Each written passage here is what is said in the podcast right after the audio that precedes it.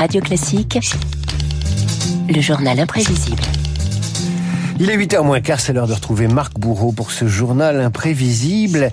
Euh, la ville de Béziers expérimente depuis euh, hier, mon cher Marc, l'uniforme à l'école. D'autres euh, pourraient se porter candidat d'autres villes d'ici la rentrée prochaine. De quoi relancer le débat sur la généralisation de l'uniforme dans les classes. Un débat, devenu au fil du temps un serpent de mer. Et nos écoles, David, vont-elles se transformer en Poudlard? Et nos petits élèves en des Harry Potter en puissance? Évidemment non. Mais l'idée d'une tenue unique pour tous a refait surface ces dernières semaines. Emmanuel Macron cherche la formule magique pour la généraliser d'ici 2026. La tenue unique qui efface les inégalités entre les familles en même temps qu'elle crée les conditions du respect sera expérimentée dès cette année dans une centaine d'établissements, tous volontaires. Tous volontaires, bien sûr, l'uniforme à l'école, David, c'est une histoire que l'on aime raconter au coin du feu. Le débat est relancé sur l'uniforme à l'école. Tous égaux devant l'uniforme. Le retour de l'uniforme à l'école, on en parle souvent. Oui, même très souvent ces dernières années. Le débat sur l'abaya sous euh, Gabriel Attal, souvenez-vous, du crop top, ses t-shirts courts sous Jean-Michel Blanquer, ou encore ses tenues inappropriées au début des années 2000. C'est le défilé de mode à chaque sortie de collège ou de lycée. C'est à qui portera les plus belles baskets, le jean troué, le plus cher. Et avec l'été, string et nombril fleurissent dans la cour. Et pour riposter à la garde-robe des ados, David, les hommes politiques se transforment en couturiers. Le ministre délégué à l'éducation à cette époque s'appelait Xavier Darcos. On pourrait expérimenter en effet que des élèves aient tous le, le même t-shirt ou une tenue comparable.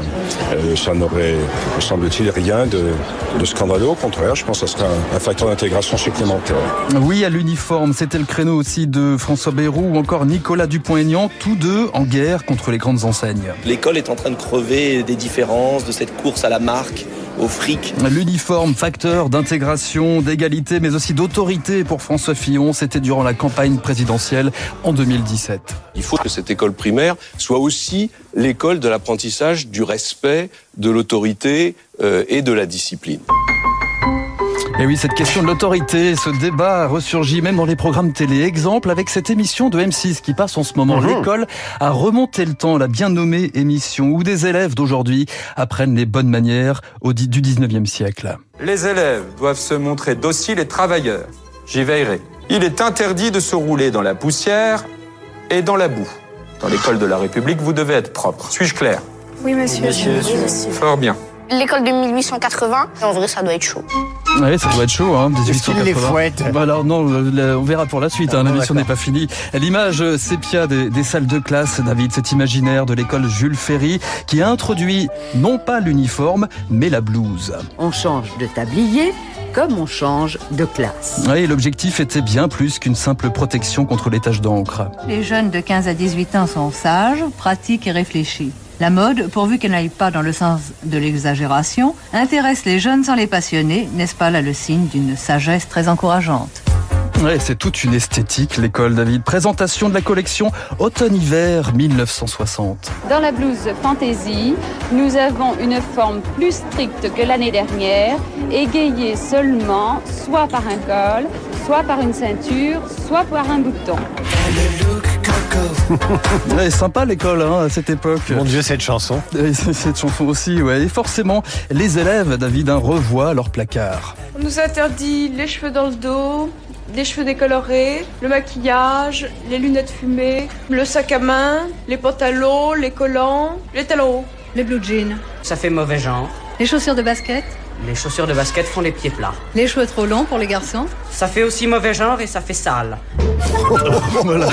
J'adore cet accent de l'époque. C'est ça, c'est ça. Avec là. les syllabes oui, qui traînaient un peu. Voilà, c'est ça. La blouse, l'uniforme, ça ne fait pas tout, hein, pourtant. Souvenez-vous de la très stricte académie de Welton aux États-Unis. Ces élèves en costard, veste impeccable dans le cercle des poètes disparus et qui n'empêchaient pas le professeur Robin Williams de donner quelques leçons de vie. Pourquoi est-ce que je monte là? Qui peut répondre? Pour vous grandir? Non Merci d'avoir joué. Je monte sur mon bureau pour ne pas oublier qu'on doit s'obliger sans cesse à tout regarder sous un angle différent. Oui, le monde est différent vu de mon bureau. Dès qu'on croit savoir quelque chose, messieurs, il faut l'observer sous un autre point de vue, même si ça paraît inutile ou bête. Quand vous lisez, ne laissez pas l'auteur décider pour vous. Non, c'est à vous de décider. Ah oui, la blouse sous un autre point de vue, qu'est-ce que ça donne justement? Eh bien des loisirs, parfois créatifs et espiègles. On se quitte David avec ce témoignage d'un élève quelques mois avant l'abandon de la blouse en 68. La blouse comme l'uniforme, c'est un moyen d'expression comme un autre et qui peut aussi se détourner. Vous avez une blouse qui ne me paraît pas bien propre, monsieur. Mais effectivement, elle est assez sale. Depuis combien de temps ne l'avez-vous pas lavée ou fait laver? Oh, depuis à peu près six mois. Mais à l'école, la mode est d'avoir une blouse sale. Pourquoi? Euh, c'est une mode comme ça. Par exemple, lorsqu'un camarade s'ennuie dans un cours, il vous dessine dans la blouse. Euh, cours de dessin, lorsque on ne sait plus très bien quoi faire, on met des couleurs sur la blouse du camarade. Passez notre amour à la machine. Faites-le bouillir pour voir si les couleurs d'origine peuvent revenir. Il y a toujours un moyen de détourner l'uniforme en Mais fait. bien hein. sûr, toujours. On peut y accrocher des, des, des choses, des écussons, des saletés, tout ce qu'on veut.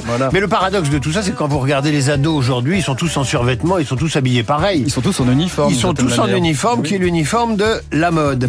Il est sage, pratique et réfléchi. C'est Marc Bourreau, toujours impeccable sur lui, comme on disait dans les actualités des années 50. Merci Marc. On retrouve le journal imprévisible sur l'appli Radio Classique. À demain. Tout de suite, le décryptage de David Barou avec une intelligence artificielle bleu, blanc, rouge, cocorico.